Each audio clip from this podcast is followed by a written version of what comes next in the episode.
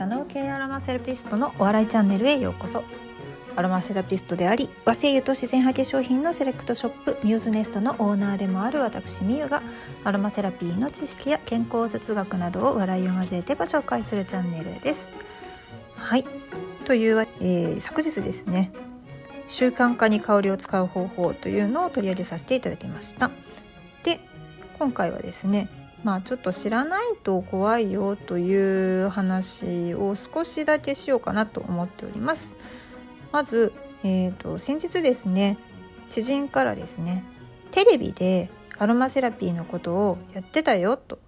いうのを教えていただきました。でその画面なテレビ画面をですね、まあ、写真で撮って送っていただいたんですけれどもそこにはラベンダーとペパーミントの声優の紹介がされていましたでラベンダーはですねあのかなり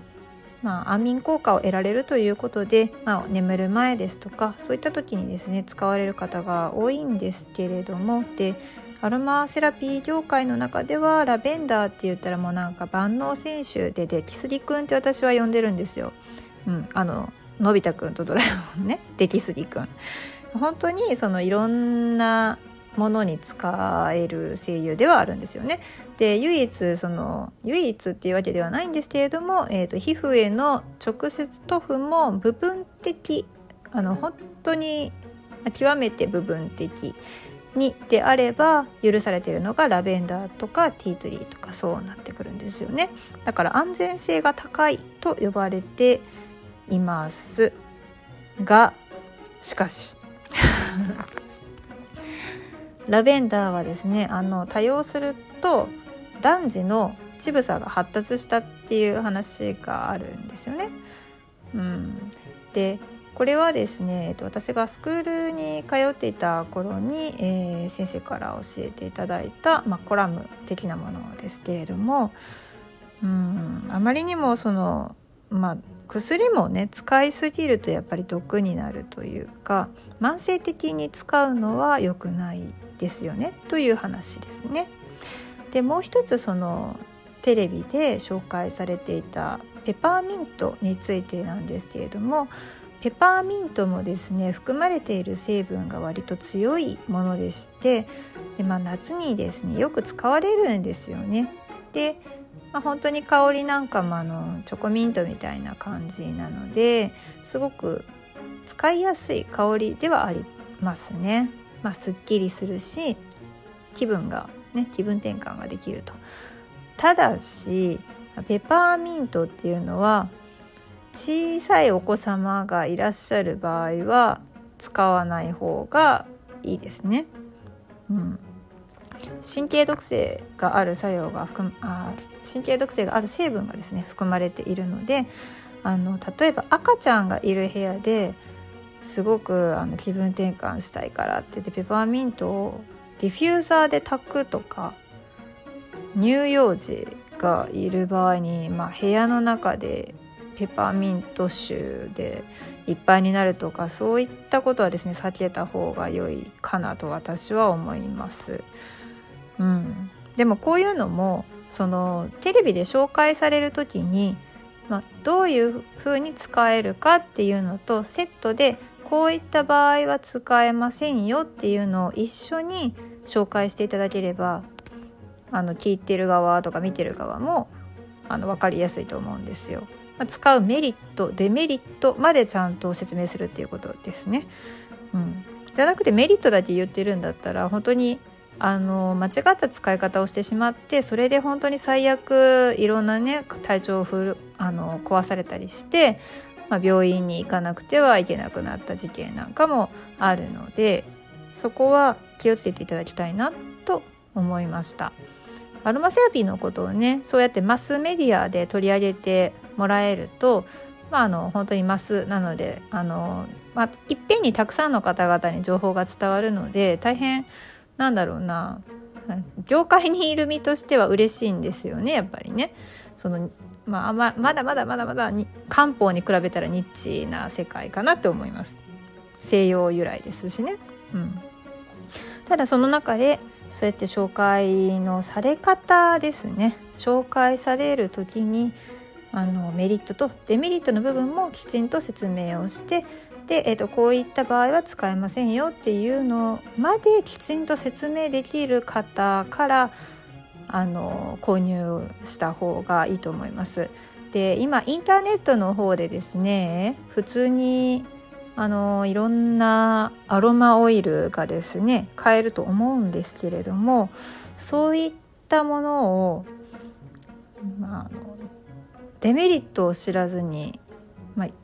禁忌って呼ばれているものですねデメリットを知らずに購入してしまった場合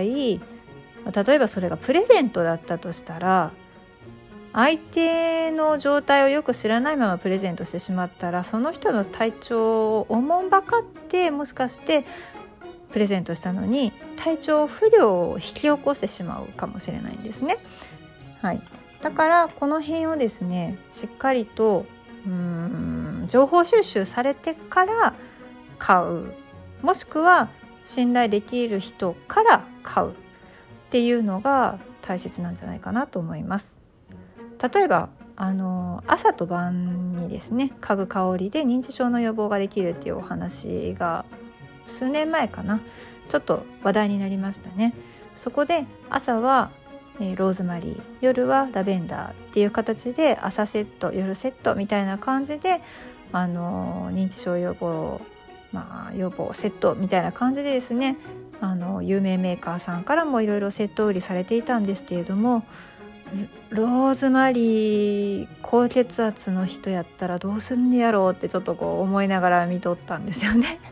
あれで結局そのローズマリーとラベンダーじゃないとそういったその認知症対策ができないのかっていうとそういうわけではないんですよね。たまたまその実験で使われた精油がローズマリーとラベンダーだったっていうだけなんですよ。ね。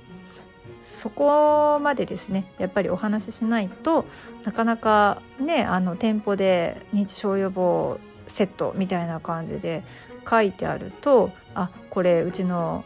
両親敬老の日にでも買おうかしらみたいないやあの買って送っていやそんなんいらんわって言われるかもしれないんですけど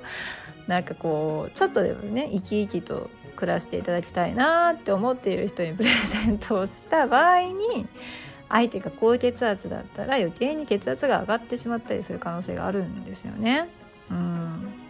だからその辺本当に気をつけていただければなと思います。さあ今日の情報はどうだったでしょうね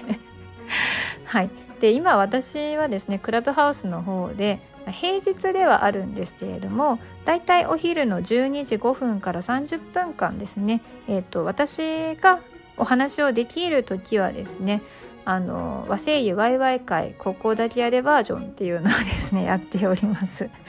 あの本物の和製油ワイワイ会というか普通の和製油ワイワイ会、えー、ズームで行うバージョンなんですけれどもそれは、えーと、今月は2月12日の夜に行われる予定です。こちらは顔出しをしながら皆さんであの喋ろうっていう感じですね。でちゃんとあの Facebook ライブの方でも配信されるのであのアーカイブが残るパターンなんですね。でもう一つは このクラブハウスの特性っていうのは、まあ、中で聞いたこと見たことっていうのは本来ならばま公害禁止だしメモも取っちゃいけないんですけれどもあのたとえ耳学問というか雑談レベルでパパパパッとこう仲間内で喋ってるだけだとしてもかなり情報の密度が濃いんですね。なので、えーと、どちらかというとそのアロマ和声優っていう単語を出している時点そこのルームに集まる人たちっていうのは少なからず和声優に興味がある人たちが集まってきます。